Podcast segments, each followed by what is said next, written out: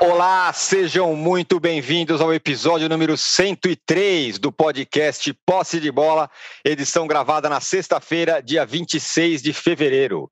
Eu sou Eduardo Tironi, já estou conectado com os meus amigos Arnaldo Ribeiro, Juca Kifuri e Mauro César Pereira para um dia especial. Isso porque o Flamengo é octacampeão brasileiro.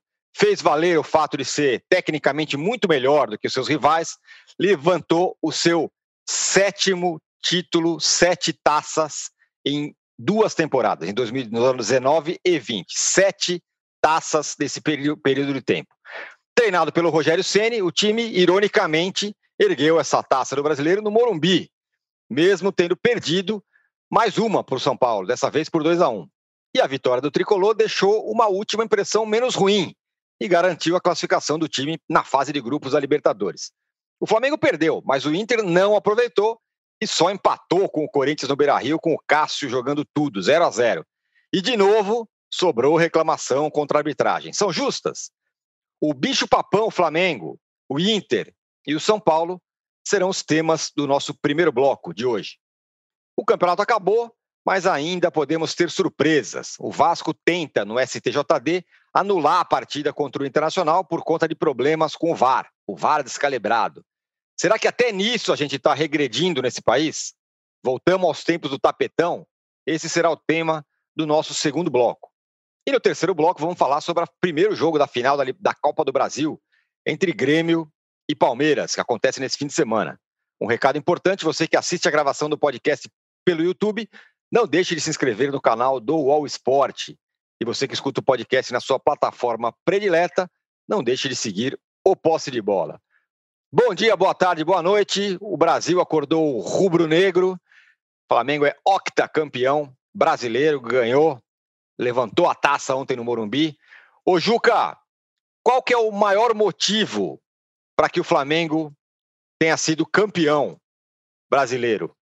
Bom dia, boa tarde, boa noite, âncora, Arnaldo, Mauro, você que nos vê, você que já estava na expectativa de começar o posse de bola, na fila, de uma maneira assim empolgante, o que faz com que o nosso âncora mereça muitos likes no programa de hoje.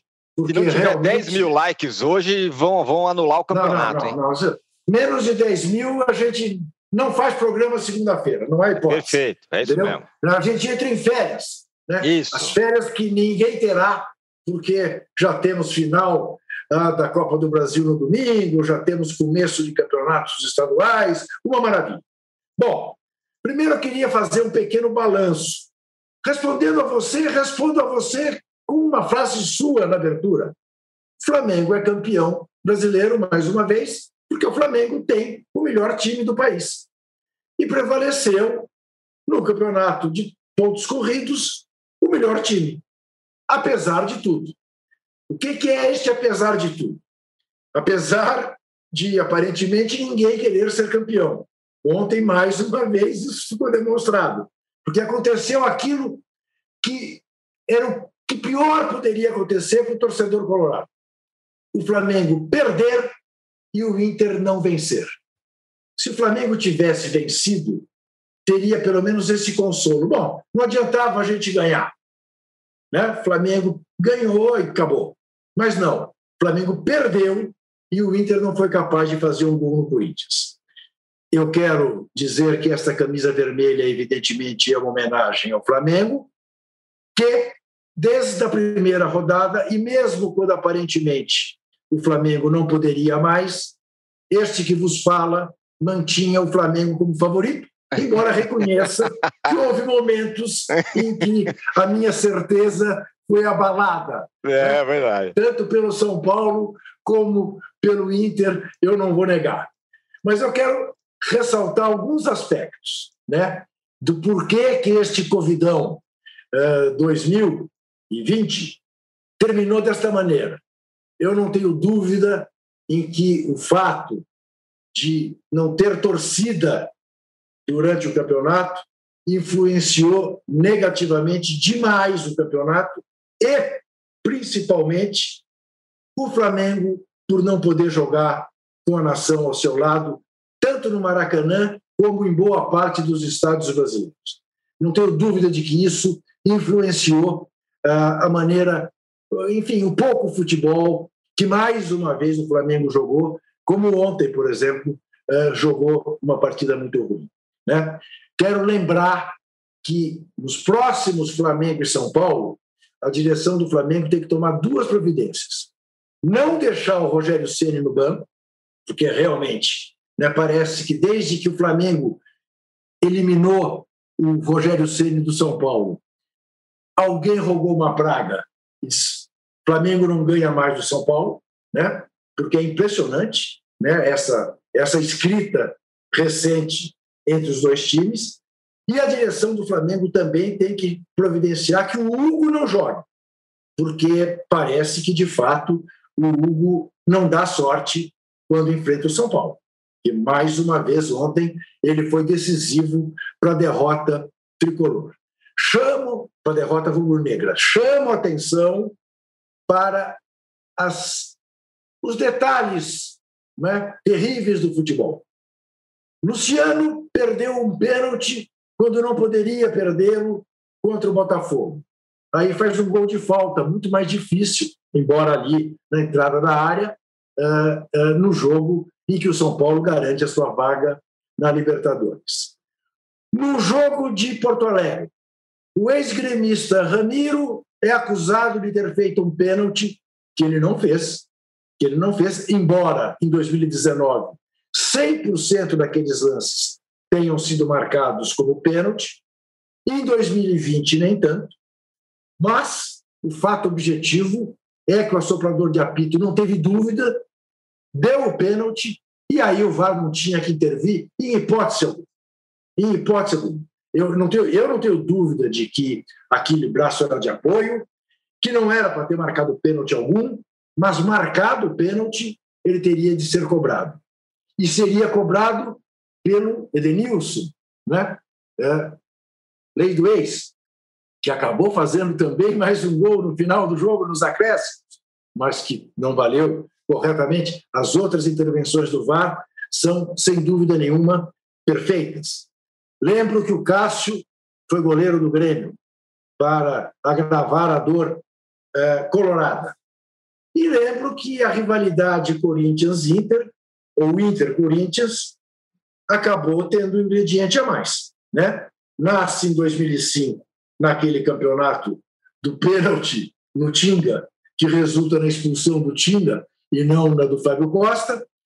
Lembro a desconfiança que há, e o ex-presidente do Corinthians, André Sanches, até fez menção a isso ontem né, nas redes sociais, que o Inter entregou o jogo para o Goiás para derrubar o Corinthians em 2007, que o Corinthians ganhou do Inter a final né, da, da Copa do Brasil eh, de 2009, e lembro que esse campeonato só poderia terminar com o suspense do VAR, com todo o time do Flamengo e a torcida e a nação rubro-negra assistindo aquele momento crucial, né, dramático, se seria validado ou não o gol o Corvidão terminou sob a égide do VAR, né? deste VAR que realmente foi a pior coisa uh, do Campeonato Brasileiro. E olha que houve coisas ruins, mas o VAR conseguiu ser realmente aquilo que há de pior.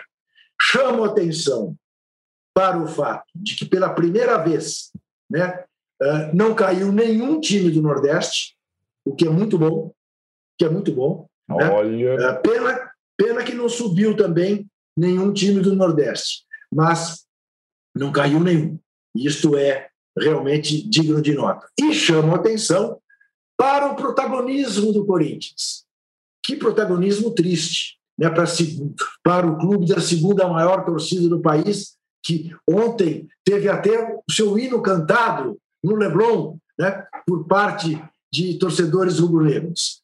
O Corinthians é a quinta força de São Paulo, até na classificação do Campeonato Brasileiro, e estreia no Paulistinha como azarão contra o Bragantino, né, lá em Bragança Paulista.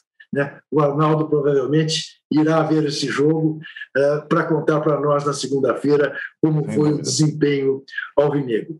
Mas tudo somado, dividido, multiplicado, né? eu não tenho dúvida em dizer que o título acabou nos pés de quem tem o melhor time do país. E, portanto, é isso. Junta sete taças em dois anos, oito títulos brasileiros, bicampeão seguido, né? É, coisa que não é comum na história do Campeonato Brasileiro, e vida que segue. Né? Esperemos que daqui para frente volte a jogar um futebol melhor, aquele futebol que nos encantou em 2009 e que esteve longe de acontecer agora nessa temporada atípica da pandemia. É, o Mauro, esse ano foi atípico, como o Juca acabou de dizer. Acontece que o Fla segue sendo muito melhor do que a concorrência, né? Você acha que essa tendência a partir de agora é aumentar ou as coisas podem se equilibrar? Porque é, o ano para ser equilibrado era esse aqui, né? É, eu, eu, eu, acho que a tendência é aumentar, porque os problemas financeiros que o Flamengo tem, os outros também vão ter. E poucos clubes vão ter condições de acompanhar o Flamengo na, na, qualidade do elenco, né? Palmeiras, o Atlético, por conta dessa situação que vive, que tem lá um mecenas que coloca jogadores lá, embora o clube, por suas, sua, seus próprios esforços, não, não, tivesse, creio eu, condições de bancar toda essa despesa, eu acho que a tendência é aumentar. Você pega os líderes do campeonato, você imagina o Inter mais forte na próxima temporada, contratando jogadores melhores? É, a não ser que o Miguel Angel Ramírez, né? Eu não sei falar como você fala Ramírez, mas eu posso tentar.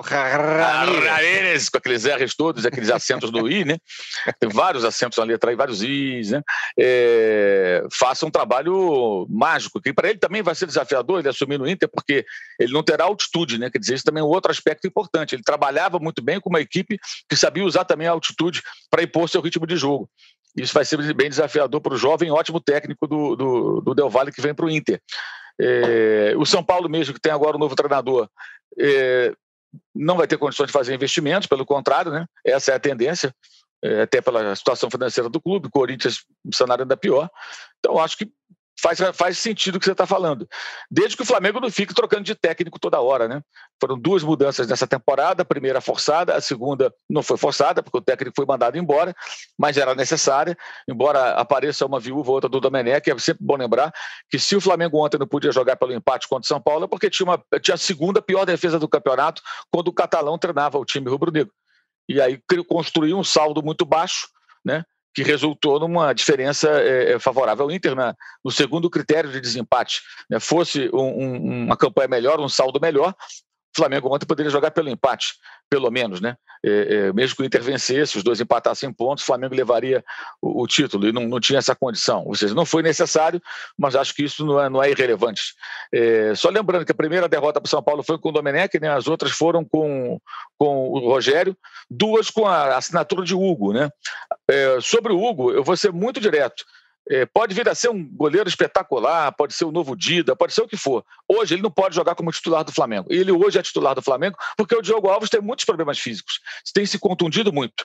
E o Flamengo não pode ter um goleiro é, como ele, que, embora debaixo das traves ali faça ótimas defesas, que toma gol de falta como tomou do Diego Souza no canto dele, né? Toma gol de falta como tomou ontem. O de ontem foi um absurdo. No canto dele, a bola passou entre o Pablo e o, e o, e o Rodrigo Caio, e no, no, canto do goleiro a bola não pode entrar. Mas um goleiro grande como ele, como é que funciona a barreira? Um lado é a barreira que protege, o outro é o goleiro. Por que, que os grandes cobradores geralmente tentam bater por cima da barreira? Porque o goleiro não chega. Se ela passar da barreira, até muitos goleiros falam isso, né? Quando ela passa da barreira, você vê. Raul falava muito isso. Ah, quando você vê que ela for bem batida, ela já está passando da barreira, ela já está indo lá dentro, você não chega mais. E quando chega, é sempre uma grande defesa.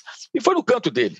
Né? É, o primeiro chute a gol do São Paulo, ele aceitou. E aquela reposição, primeiro, não dá para jogar dando chutão. Não adianta você ter uma, zaga com Arão, que virou zagueiro, Rodrigo Caio, que tem boa, boa saída de bola, Felipe Luiz volta para fazer saída, saída de bola, Diego, e um goleiro que dá chutão o tempo todo. Né? Mas vamos que vamos, vai assim mesmo porque não tem opção. E ontem nem o chutão ele conseguiu acertar. Ele é um garoto, tem uma história bonita, já emocionou a todos quando fez aquela partida contra o Palmeiras e foi super é, é emocionante o depoimento dele falando do pai falecido. Mas, analisando friamente, ele não tem condições de ser titular do Flamengo. Ele hoje é o titular Porque não dá para ter um goleiro que dá chutão toda hora. Não é, não é compatível com a qualidade do time, com o futebol jogado hoje, um goleiro que dá chutão a todo instante. É o, é, é, é o inverso do que às vezes acontece quando a gente fala do goleiro que quer sair jogando de forma perigosa, né? porque ele, ele, o time não constrói várias vezes. A bola é rifada toda hora, pela insegurança dele. E ontem nem isso ele conseguiu fazer. É, um jogo que o São Paulo atuou de uma maneira é, é, com muita entrega, muito organizado defensivamente, mas o São Paulo não atacava e tinha que ganhar.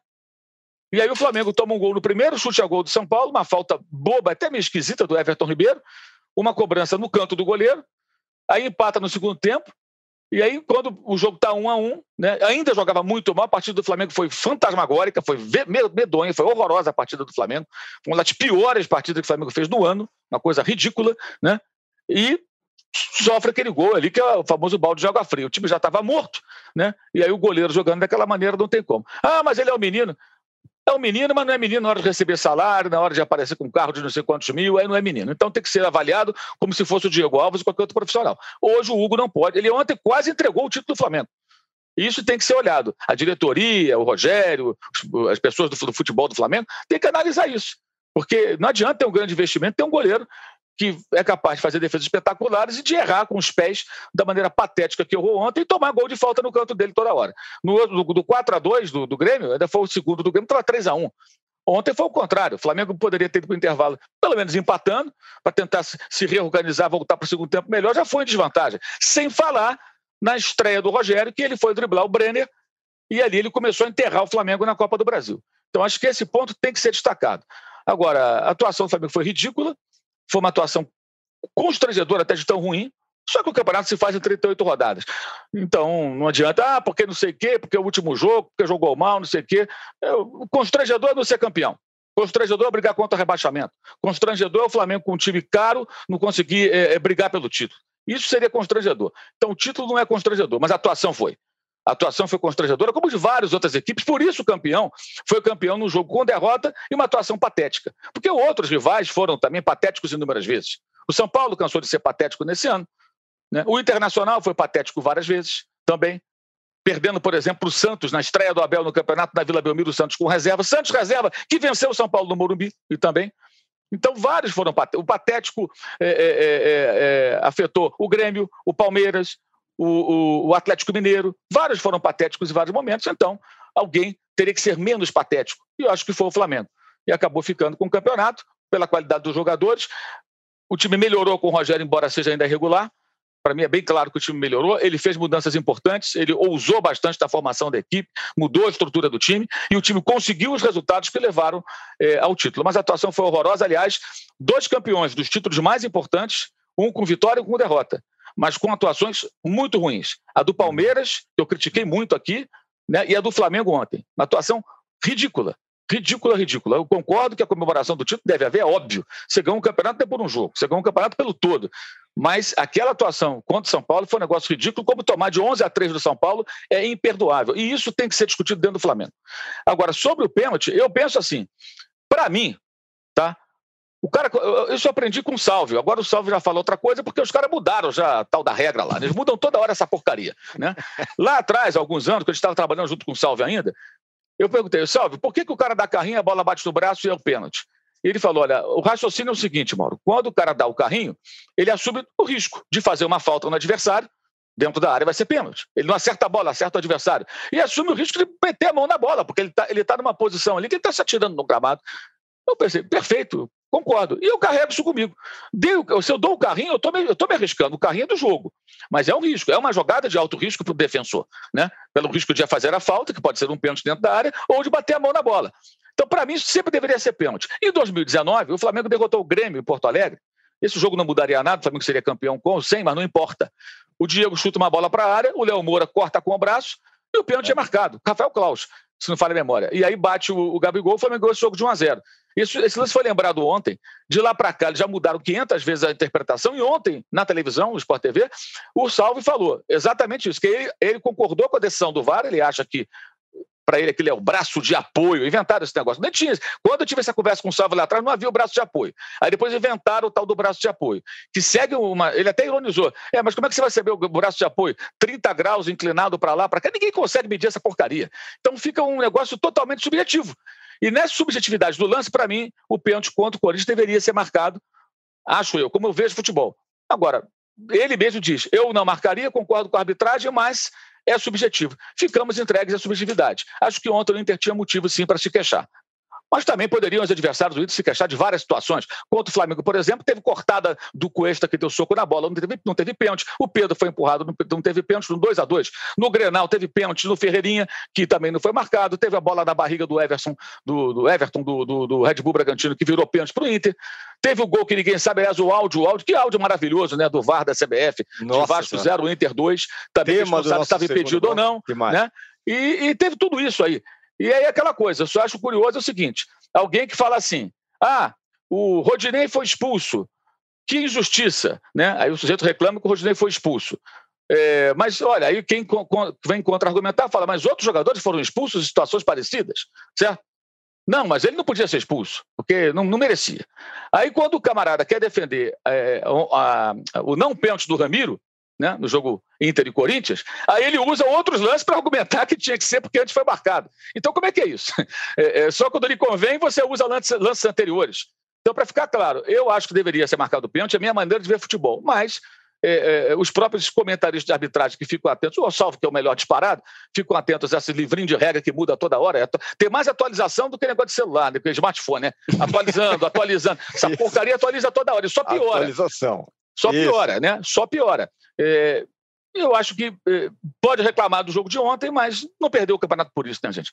Porque teve tudo para ganhar do Corinthians, não conseguiu ganhar do Corinthians, não ganhou do esporte, abraçou o 0x0 com o Atlético Paranaense e perdeu o Flamengo porque escalou o Rodinei, né? E pagou um milhão para escalar o Rodinei. O Inter cometeu seus erros também, né?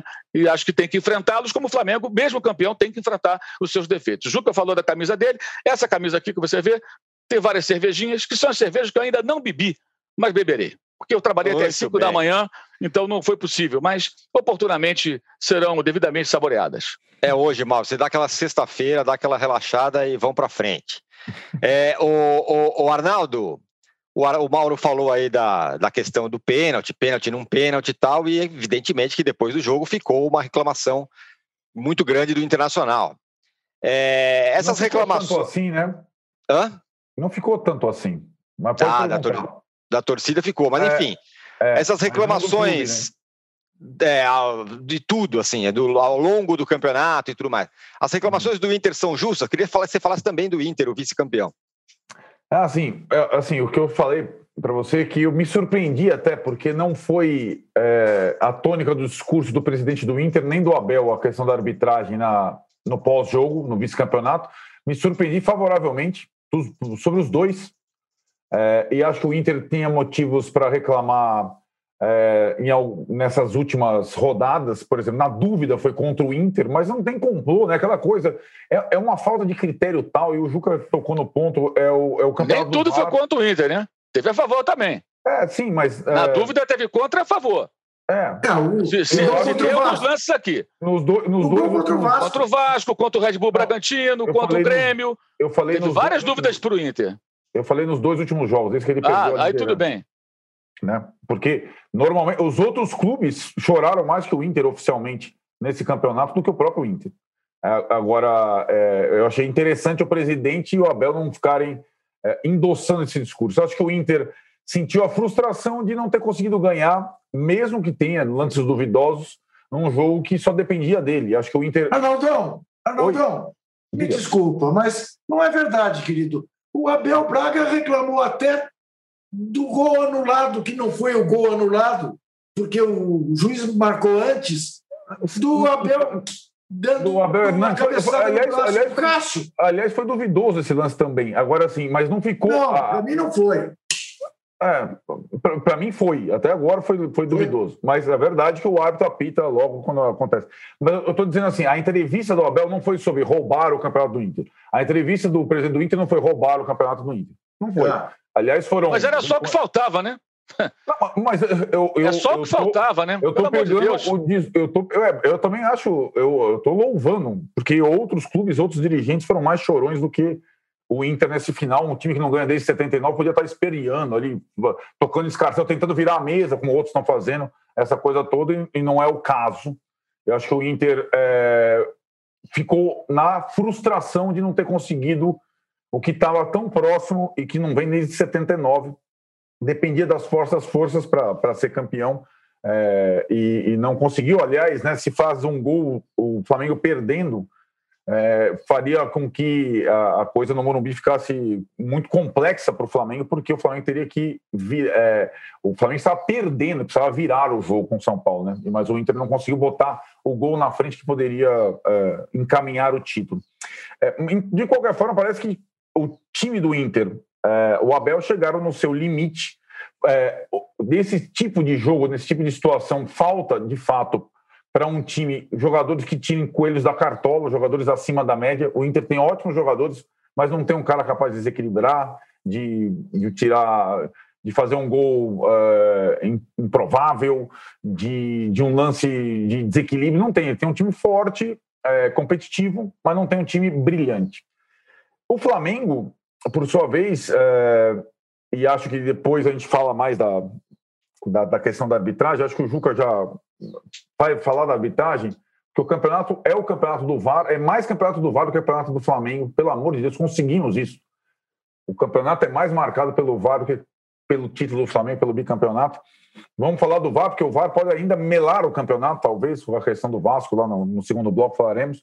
Mas acho que em relação ao Flamengo, é, é, é, é muita diferença né, do, do time que foi campeão no ano anterior, na temporada anterior é, mais do que os 19 pontos de diferença né, do time do Jesus sobre o time do Rogério Senna.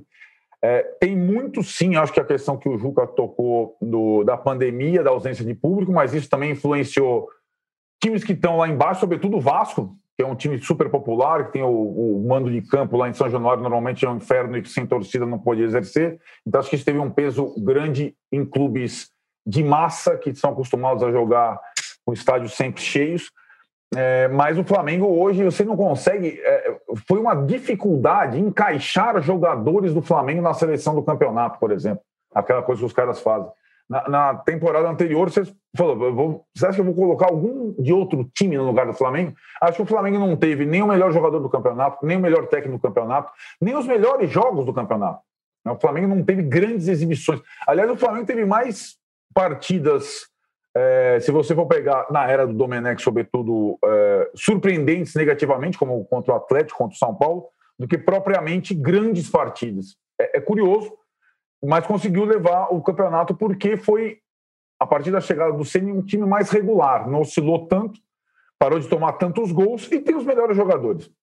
Mas é um título muito diferente, estranho. O Mauro também tocou nos pontos importantes que fazem com que o Flamengo fosse comemorar um título é, ou esperar um título vendo o celular né, do, do outro jogo e não, não, em outro, no outro, na outra temporada é, passou como um, um trator né, e essa vez foi, foi ter que depender de um outro resultado para ser campeão o que para um time tão forte como o Flamengo é até surpreendente. É, é um, é um campeonato que é, é chegou ao final é, sendo marcado no, no Juca também batizou bem de Covidão 2020, sendo marcado pela primeira rodada com o jogo adiado por conta do surto de Covid, surto de Covid o tempo todo, é, e se encerrou com mais ou menos a, a um ano de Covid no Brasil, né, é, na prática, com quase 300 mil mortes, um caos e, e, teve o campeonato até o fim, é, terminou, sabe-se lá como, mas é um campeonato que não, não vai guardar muitas é, boas lembranças, não. Talvez, sobretudo por essa questão da, da ausência de público, do Covid, da, do VAR, é um, é um pacote de coisas ruins impressionante. Muito mais do que coisas boas. Por isso que é tão difícil você pensar coisas é, boas, positivas, mesmo no time campeão. Né? É, nós estamos fazendo aqui um exercício e é difícil. É, vai ficar para a história, obviamente, oitavo título, bicampeonato é, consecutivo difícil, mas eu estava tentando pegar também os outros bicampeonatos consecutivos é, dos outros times do Brasileirão, talvez seja o bicampeonato mais apagado. É, Em alguns casos, o, no segundo título, o time cresceu, em outros casos, o time, o Flamengo mesmo, né, já teve essa situação. É, mas é, dessa vez é, foi um título, é, é, digamos, só para o rubro-negro celebrar. O, o, eu acho, o Tironi falou no, na abertura, o Brasil está rubro-negro? Não está. a maior parte, do a maior torcida do Brasil está é, comemorando. Na, na outra conquista, o Brasil estava rubro-negro, o Brasil reverenciava todo o time do Flamengo, todos os seus jogadores e sua comissão técnica. Dessa vez, é um ok, é, merecido e. Eu só vou. Eu só vou discordar de você, Arnaldo, é, na dificuldade em escolher jogadores do Flamengo para a seleção do campeonato. Porque, para mim, claramente. Campeonato, pelo que jogaram no campeonato? Sim, para mim, claramente, a Rascaeta, Nossa, Gerson e Gabigol estão na seleção do campeonato. É, talvez o Gabigol sim. pelo decisivo. O, o Arrascaeta deve ter feito umas cinco partidas boas, dá para comprar nos dedos. O Gerson, Meu Deus! É o líder, é o líder de passes para gol. É, ele, é... Nossa, foi decisivo, foi absolutamente decisivo. É. Eu, eu não tenho dúvida em escalar esses três eu na minha seleção. Mais pelo, mais pelo passado do que pelo presente, mas de qualquer forma, é, enfim. Eu, eu, assim, eu, eu, eu, não gosto de negócio de seleção de campeonato, seleção é, de melhores, não, não sei do que, eu acho bem chato. É, é, agora, honestamente, é, o título do Flamengo é para não é para o Brasil ficar vermelho e preto, não. Para o Brasil ficar uma boa parte com raiva e a torcida do Flamengo ficar feliz.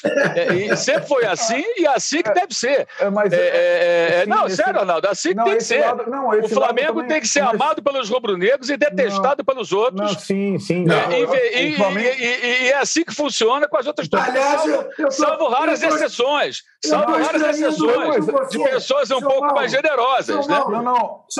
Essa é a lógica. Eu estou estranhando muito o senhor, São Paulo César, que até agora não foi capaz de agradecer que eles deu o Não, vamos fazer ah, isso no, no transcorrer do posse de bola. Ah, muito bem. Muito Aliás, bem. On, ontem muita gente defendia a contratação do Cássio pelo Flamengo. Oh, não, não, não essa atuação. Não acho uma boa, não. Quase, quase que, não, mas quase que em homenagem ao Cássio. Não, Independentemente Mauro, da fase dele, que não é tão boa, né? Embora Mauro, mas essa comparação do o Flamengo, ele foi. Eu também acho sempre assim, mas o Flamengo foi, é, é, pelo menos, reverenciado pelo Brasil todo, pelo campeonato conquistou em 2019. Ah, mas aquilo foi atípico, gente... né, Arnaldo? Então, mas então... Por 90 pontos, não é todo pois ano é, que isso vai acontecer. É, Veja Flamengo, bem, o, o Flamengo, Flamengo ou clube nenhum vai, vai, vai ser obrigado Sim. a todo ano repetir aquilo. A gente vai sempre cobrar Sim. o melhor futebol, criticar claro. quando for uma porcaria, como foi o jogo de ontem, uma porcaria, atuação é. vergonhosa. É, é, foi campeão, tô falando aqui, foi uma porcaria, uma vergonha. Atuação ridícula que os jogadores têm que parar amanhã, a comissão técnica, dirigente, e falar, cara, o que, que foi aquilo ali? É, entender por isso é sério, isso tem que ser identificado. Por que o time jogou tão mal? O que, Aliás, que acontece Mauro, com esse menino Mauro, no gol? Mas rapidinho, é, é... rapidinho, aí quando você, quando você for falar já emenda com o que eu ia te perguntar, que com essa com o título agora, casa mais em, em paz, tudo bem, campeão. E agora, pelo menos esse negócio de Jorge Jesus dá mais, mais nada, né? O Ceni fica mais seguro e pode fazer um trabalho melhor e aí voltar a ser o, o Flamengo de 2019 ou, ou parecido, em si, ou melhor do que esse ano. Ele falou um negócio ontem, é, é, se não me engano, com o Abel foi igual, né? O Abel assumiu logo o time né, contra o América Mineiro, já perdeu de cara né, na Copa do Brasil, perdeu para o Santos na estreia. Na, na, assim, ele até falou uma coisa coletiva que eu acho que é importante. Vale para os dois treinadores, Abel é para ele.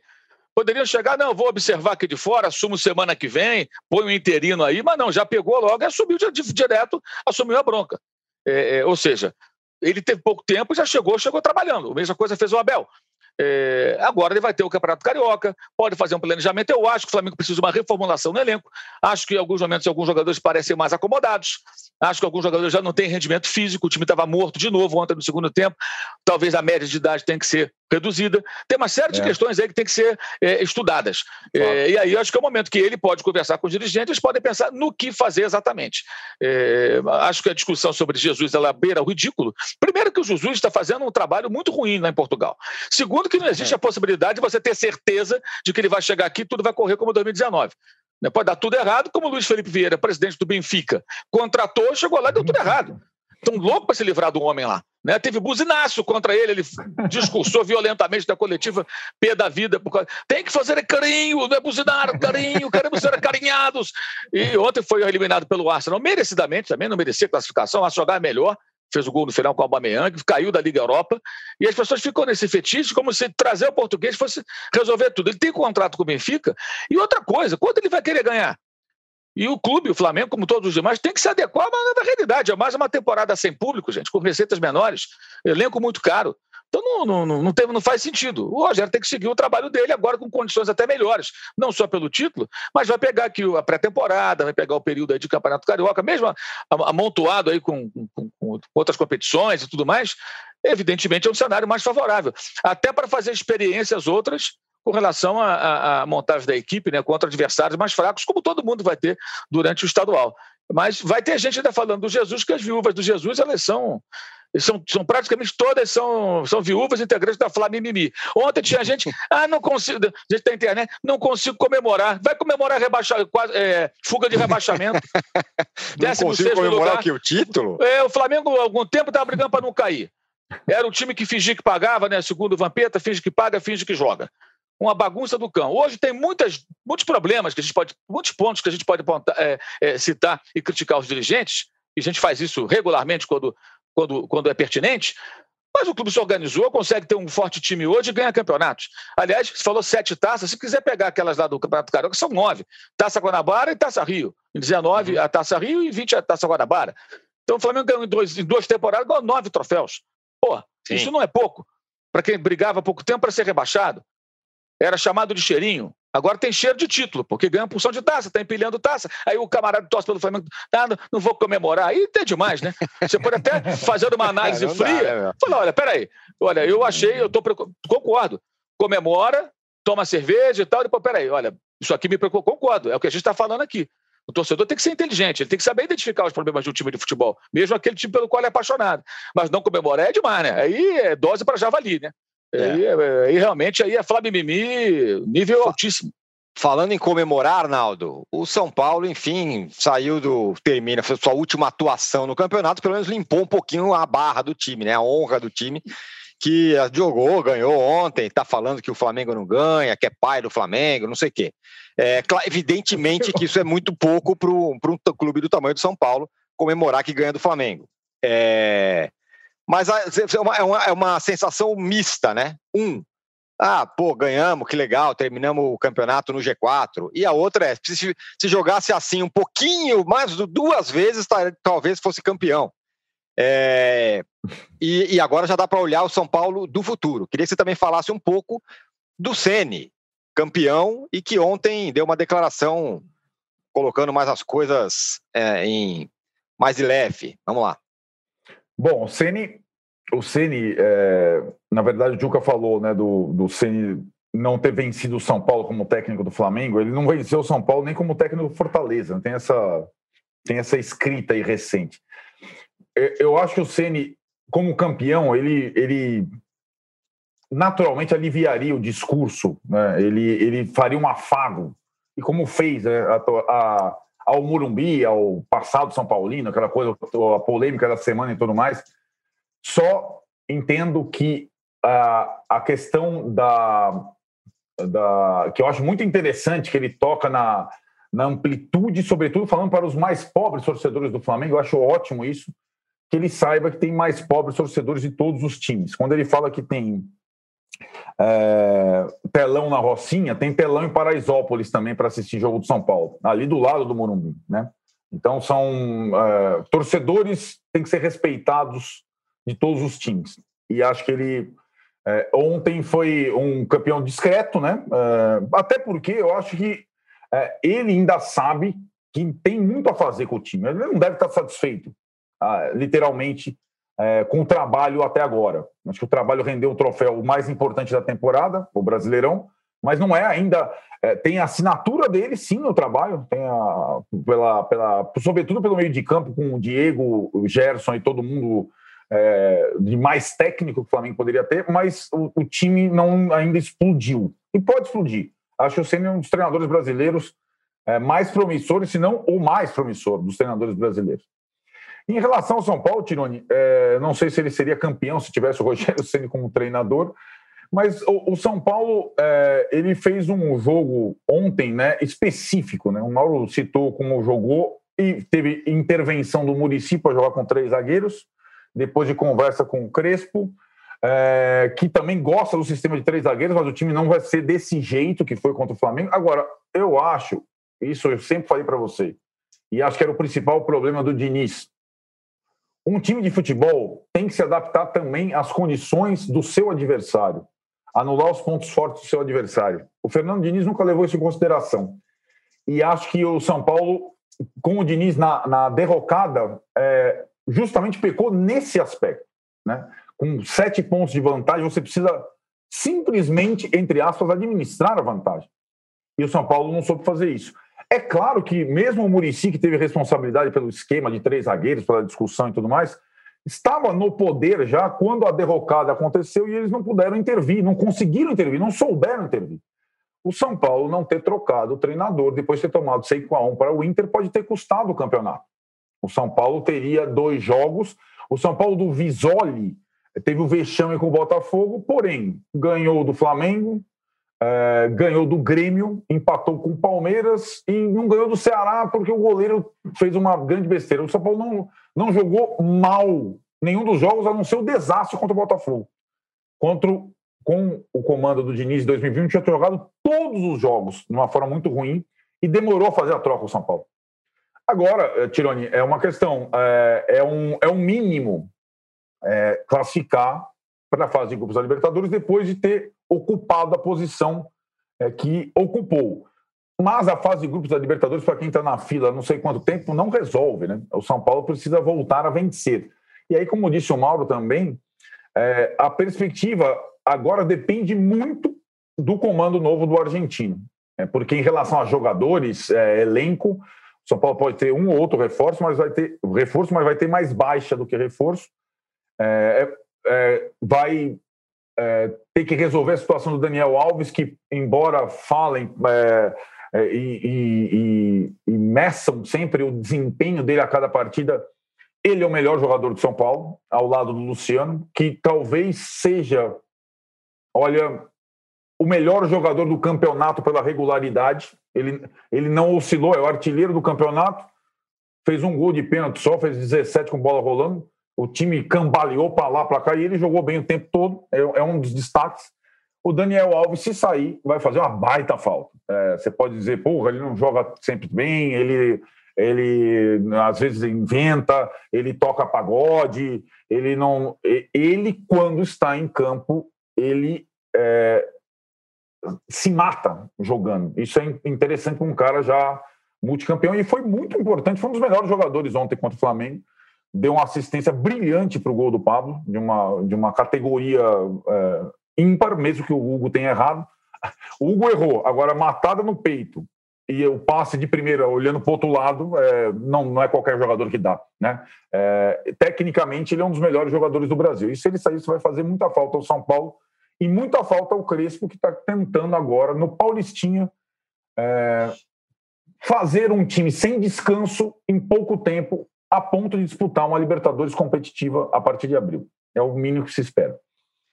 Muito bem. Senhores, fechamos aqui o extenso primeiro bloco do Posse de Bola 103 para falar do Flamengo campeão, do São Paulo, do Internacional, da arbitragem.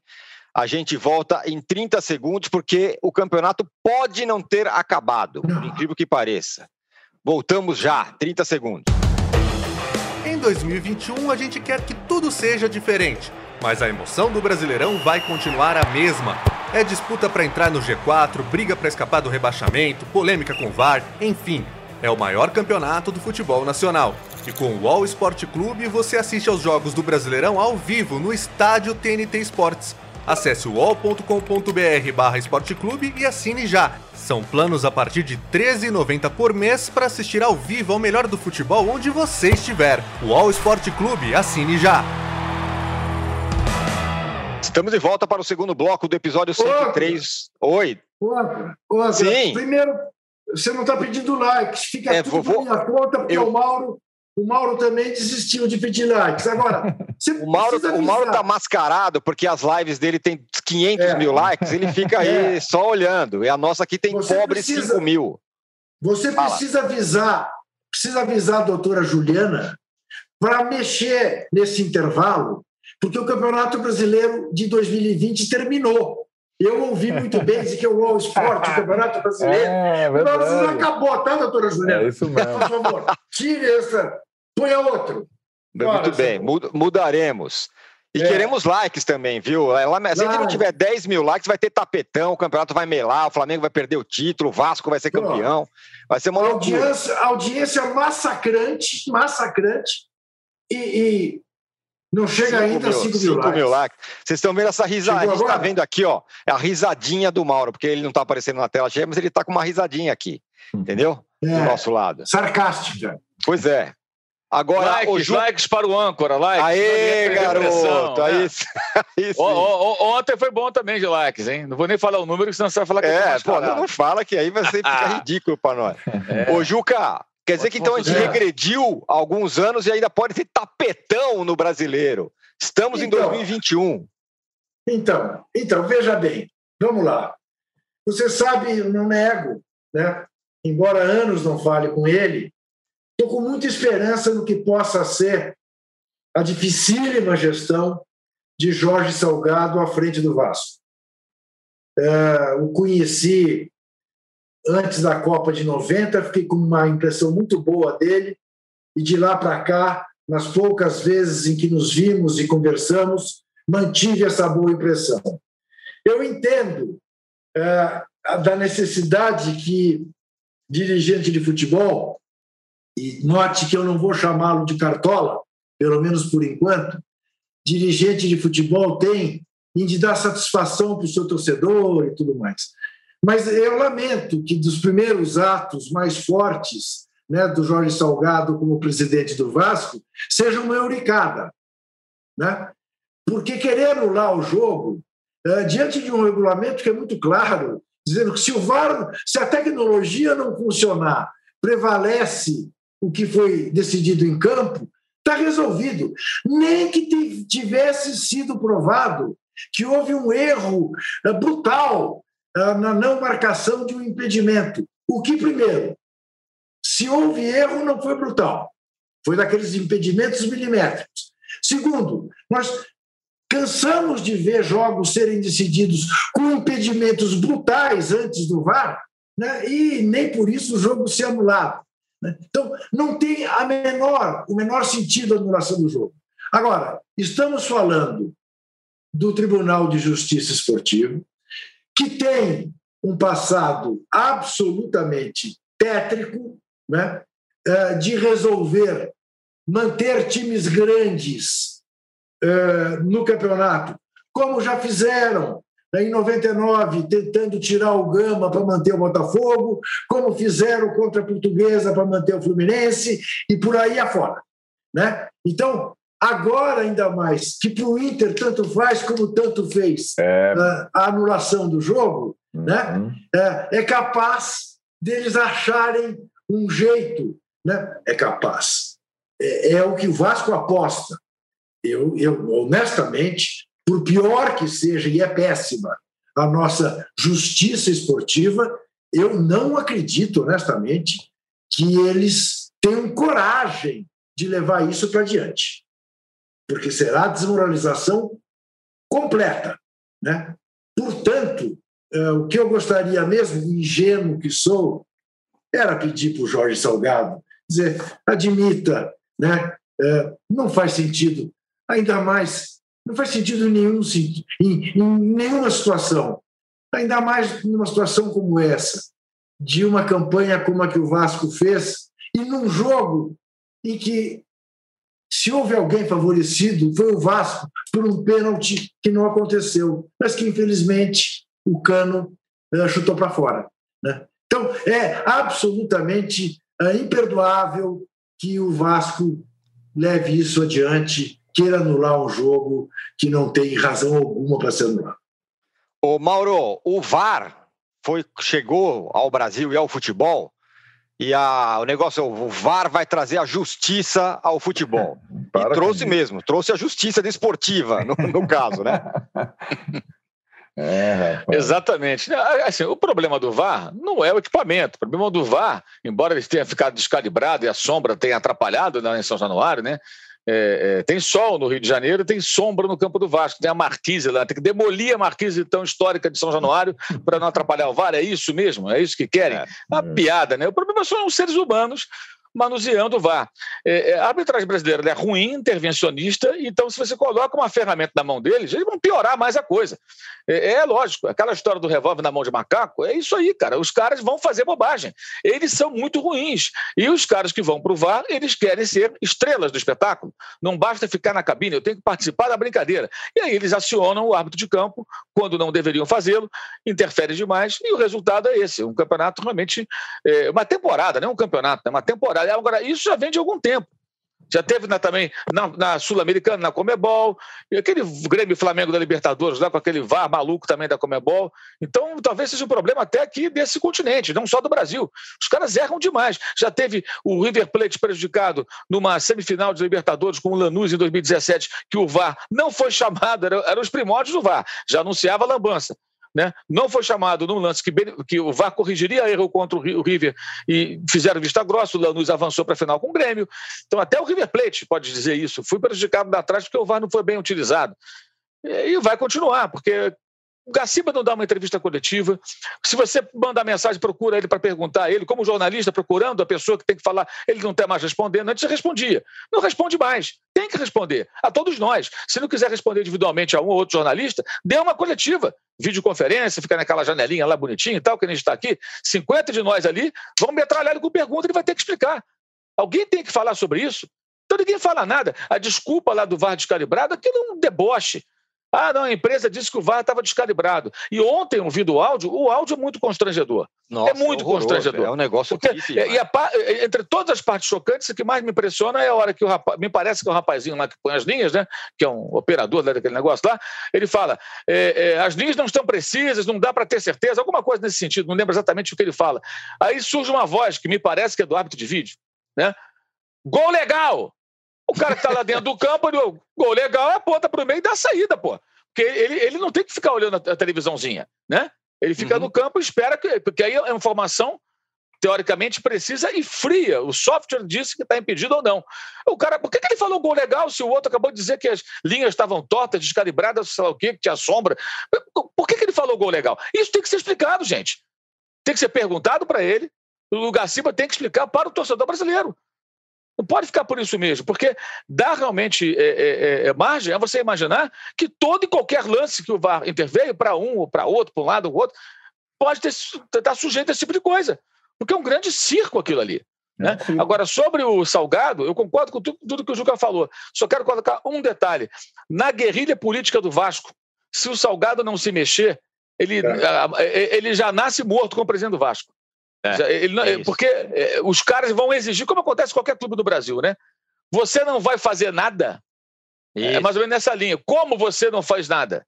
Alguma coisa você vai ter que fazer, irmão. A oposição, especialmente. O Vasco está sendo prejudicado, você tem que correr atrás. Então, a estrutura dos nossos clubes, né? E no caso do Vasco, acho que é o caso mais grave hoje, porque a guerrilha política é feroz e a, e, a, e, a, e a, ausência do Eurico Miranda criou ainda um vácuo maior ainda, que bem ou mal o Eurico conseguia controlar ali. Não que o Eurico fosse um bem para o Vasco, acho que não. Mas ele controlava alguns grupos, né? E agora não, agora é uma briga de força do escuro o tempo todo. E ele só, já foi eleito no meio de toda aquela polêmica das duas eleições, né? uma virtual, uma, uma presencial, o Levenciano entrando na justiça toda hora. Então, eh, o ambiente é muito nocivo. E esse acho que é o maior problema. O Vasco com menos receita na segunda divisão e já vai começar a temporada com essa briga. E mais, se ele não conseguir a anulação do jogo, também vai tomar pau lá dentro na política do Vasco. Se fosse Eurico, anulava esse jogo. É, se fosse isso. Fulano, anulava.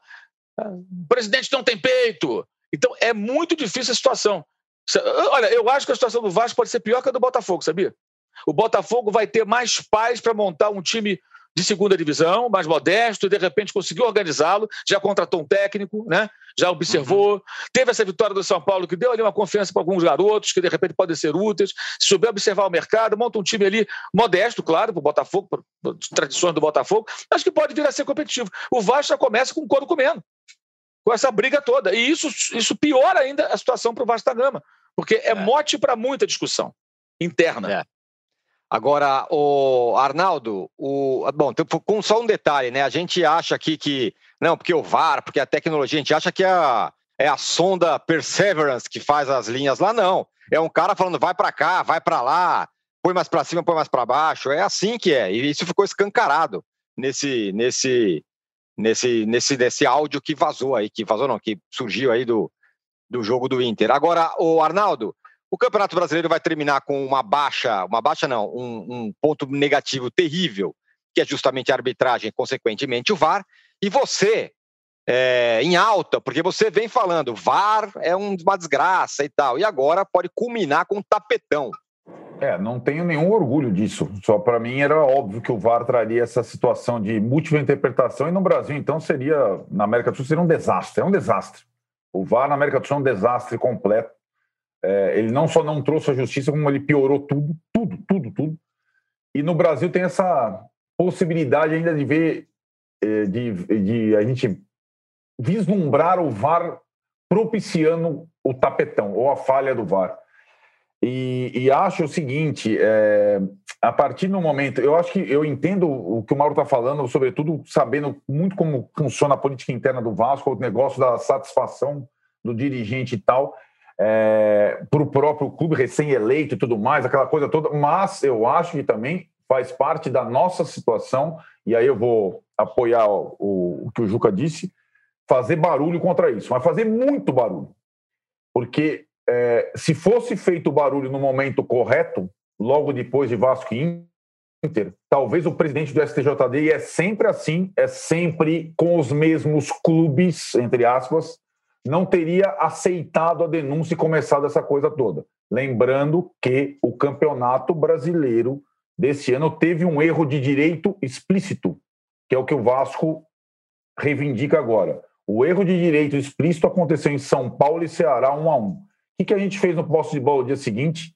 Ficamos lá buzinando o tempo inteiro. O São Paulo estava disputando a ponta da tabela. Não tem que entrar. Não tem que entrar. Por dignidade, não tem que entrar. Embora se entrasse, não teria como não anular o jogo. Porque houve o erro de direito. Foi dado a saída do jogo. São Paulo 2, Ceará 1. Vocês lembram disso? E aí o São Paulo, na figura do Raí, decidiu não entrar no STJD, como o Vasco entrou. O Vasco entrou. É, tem a questão do prazo. O São Paulo, aliás, teve outra situação lá no gol, no lado do Luciano, que a, a, o STJD disse que o São Paulo nem poderia entrar porque perdeu o prazo.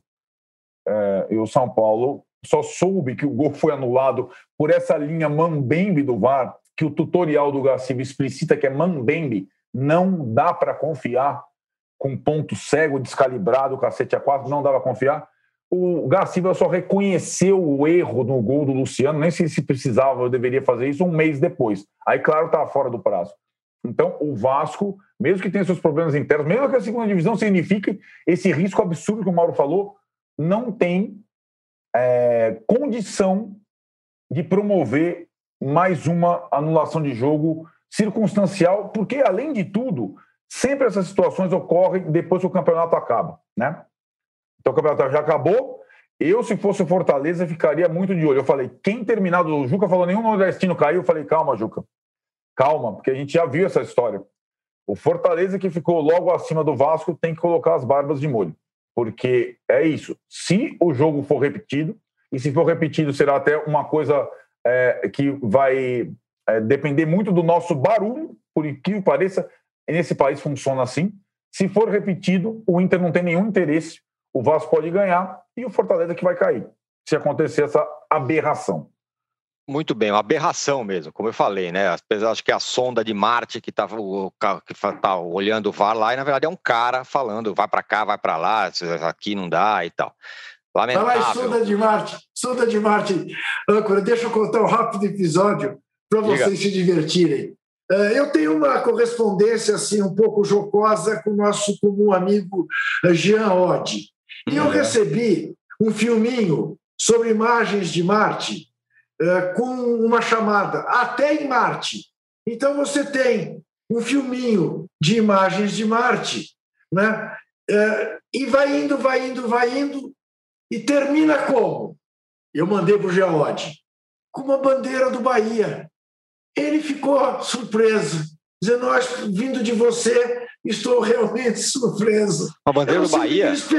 É, eu não sei o que ele esperava que eu mandasse para ele. Ah, olha só, eu não sabia essa história da bandeira do Bahia. É, não, não, o que, que, passa na cabeça dele? É, que pois é. Mandar? Bandeira de, bandeira de quem você poderia mandar? Fala a verdade. Exato, não é, entendi. Lamentável. É estranho, né? Estranho, é, muito estranho. Muito bem, é. fechamos então o segundo bloco. Ainda temos o terceiro bloco. Hoje, Falando assim, em Janhode, posse né? de Falando bola. Fala. Falando em Janhode, temos o terceiro bloco, não temos? Falamos em, falando em Janhode, temos o terceiro bloco e queremos chegar a 10 mil likes, viu? Vocês ah. podiam ajudar a gente aí. É. o Mauro já falou um A, que e Quando deu uma risadinha. já teremos 8 mil pelo menos. Já são 7,4, é isso. até na volta 8, depois 8,500, você vai... Estabeleça metas mais curtas, o âncora. Assim você vai galgando parâmetros, diria isso. o professor vamos, Lazzaroni. Vamos voltar com oito. Voltar com. É. é isso aí, é o tutorial do, é o é. tutorial do like. É, você vai subindo, aliás, galgando parâmetros, galgando isso. parâmetros. Aliás, o que se diz no momento, parodiando Bruno Henrique, é que o Flamengo é octopatamar. Octopatamar, é, é. Voltamos em 30 segundos para falar da final da Copa do Brasil, Grêmio e Palmeiras. Voltamos já. Sabia que não importa qual o seu negócio, você pode anunciar no UOL? O Cláudio, por exemplo, conquistou clientes em sua barbearia anunciando para 134 milhões de pessoas. E depois de anunciar nos principais sites do Brasil, os cursos da Sofia ganharam novos alunos. Já a Ana investiu a partir de 10 reais e a sua loja online passou a vender muito mais. Quer divulgar o seu negócio de um jeito fácil? Então já sabe, faça como eles. Anuncie no All Ads, sua marca no All. Estamos de volta para o terceiro bloco. Nada como ser um conhecedor desse negócio de like, né? O Mauro falou: vamos chegar a 8 mil na volta do intervalo. Estamos aqui com 8 mil likes, querendo chegar a 10 mil até o fim. Temos que correr, porque estamos com o tempo estourado, mas eu quero saber, claro, sobre a final da Copa do Brasil. Ô, Juca, a gente teve dois jogos legais aí da, nessa última rodada do Campeonato Brasileiro: o jogo do Flamengo, o jogo do São Paulo, jogos emocionantes e tal. Grêmio e Palmeiras podem nos mostrar um futebol bacana? Bom, primeiro que jogos emocionantes, eu diria jogos mais tensos do que emocionantes, né? tanto no Beira Rio como no Morumbi, mas de qualidade muito baixa em ambos os jogos. Espero que Grêmio e Palmeiras, embora não tenha muita ilusão pelo que vem fazendo nos últimas, nas últimas partidas, eh, melhorem esse nível. Né? É o Grêmio querendo encostar no Cruzeiro e ser campeão da Copa do Brasil pela sexta vez, né? E o Palmeiras buscando ser o paulista de mais títulos, porque se ganhar será tetra, né? Passará o Corinthians que tem três. O São Paulo Quantas, quantas Copas do Brasil tem o São Paulo? São Paulo tem ah, nenhuma. O São Paulo tem uma Copa, ganhamos do Flamengo. Ah, certo. Então, uh, agora, a possibilidade do empate é muito grande, já que o Grêmio ontem perdeu a chance né, de chancelar o time que mais empatou no Campeonato Brasileiro, que perdeu é. com o time reserva lá em Bragança, né? a possibilidade do empate na Arena Grêmio é enorme. Enorme. É, é. Não, não, não tenho muita dúvida disso. Mas estou com expectativa que a gente possa ver um bom jogo. Não tenho dúvida de que, se o Grêmio ganhar esta Copa do Brasil, é, teremos que continuar convivendo com a arrogância de Renato Empatalupe. E não tenho dúvida de que, para o Palmeiras, por incrível que possa parecer, depois de ter vencido o título mais importante do ano, né, vai dar esse final de temporada 2020 do, do Palmeiras, que realmente está abaixo da crítica. Né? Fez um Mundial é, absolutamente é, medíocre, e, ou, ou menos até do que isso, né? e não vem, até porque uh, largou mão, né, não vem brilhando uh, na, nas rodadas finais do Covidão. Então é uma ótima chance para o Grêmio e para o Palmeiras terminarem bem essa temporada. É jogo imperdível. O Arnaldo, é, o futebol do Palmeiras de fato nunca mais reapareceu desde a final da Libertadores, que também não foi um, lá um grande jogo, vamos combinar. É, será que pelo menos agora reaparece? Porque nós, tem o cansaço, tem tudo, mas para terminar a temporada em alta era legal jogar um pouco mais, né? É, o Palmeiras, na verdade, partidas impressionantes, o Palmeiras teve poucas. Acho que a, contra o River na Argentina, a gente sempre celebra. A, contra o Corinthians, o Palmeiras jogou muito bem no clássico. Dava a impressão que o Palmeiras ia entrar num, num nível de jogo. É, e acho que também a sequência prejudicou isso, é verdade. Não é a explicação para tudo, mas prejudicou a sequência de boas atuações. E eu concordo com o Juca em relação ao Mundial é, foi muito abaixo da, da, crítica. E da volta do Mundial, na verdade, o Palmeiras jogou com a equipe principal mesmo, um jogo contra o São Paulo. Ele teve alguns bons momentos, não muito, sobretudo no primeiro tempo. É, e agora vai jogar é, as finais contra o Grêmio. É, eu, eu não espero bom nível técnico, não, viu, Tironi? Eu espero disputa de palmo de terreno, até porque é, o Abel não mostrou até agora é, outra outra qualidade que não armar equipe competitiva. É, imagino que se o jogo tiver o nível de Palmeiras e Grêmio no Allianz Parque pelo Brasileirão, foi um a um, foram as boas partidas do Palmeiras, sobretudo no primeiro tempo, já vai ser legal. Acho que vai ter uma boa, uma boa, um, teremos uma boa final. E é, o terceiro interessado nessa história, né? Muito se falou, o São Paulo vai ter que depender do Palmeiras agora é o Fluminense, né? Para ir para a fase de grupos o Fluminense que ficou em quinto, vai saber no outro domingo, se não esse o outro, se vai ter que jogar na terça-feira contra o time peruano. A gente já falou, lembra? O time peruano ele viria para São Paulo. Ayacucho. Ayacucho. Ayacucho que vai mandar o seu jogo em Cusco mais para frente, mas joga a primeira partida no Brasil. Se ele vai para o Rio de Janeiro, ou se ele vai para Porto Alegre, se ele vai enfrentar o Fluminense ou se ele vai enfrentar o Grêmio.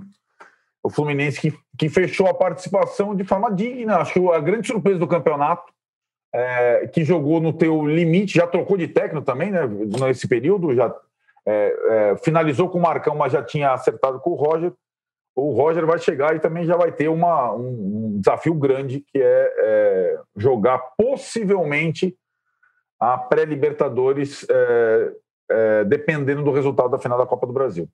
Ô Mauro, falamos aqui do Palmeiras, que não está jogando nada, o Grêmio também não está emocionando ninguém. Será que é o último, o último ato possível do, do Renato para fazer uma temporada que seja lembrada e que, quem sabe, ele possa até continuar no, no Grêmio?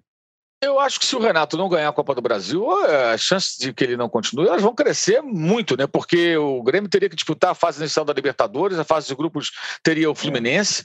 É, no brasileiro, é, o Internacional quase ganhou o campeonato, o Grêmio não brigou para valer pelo título. Na Libertadores foi eliminado pelo Santos, sendo atropelado. Né? E o time não andou mais, né? O time não andou mais. O trabalho autoral do Renato nesse estágio, segundo, terceiro estágio, ele foi bem abaixo, né?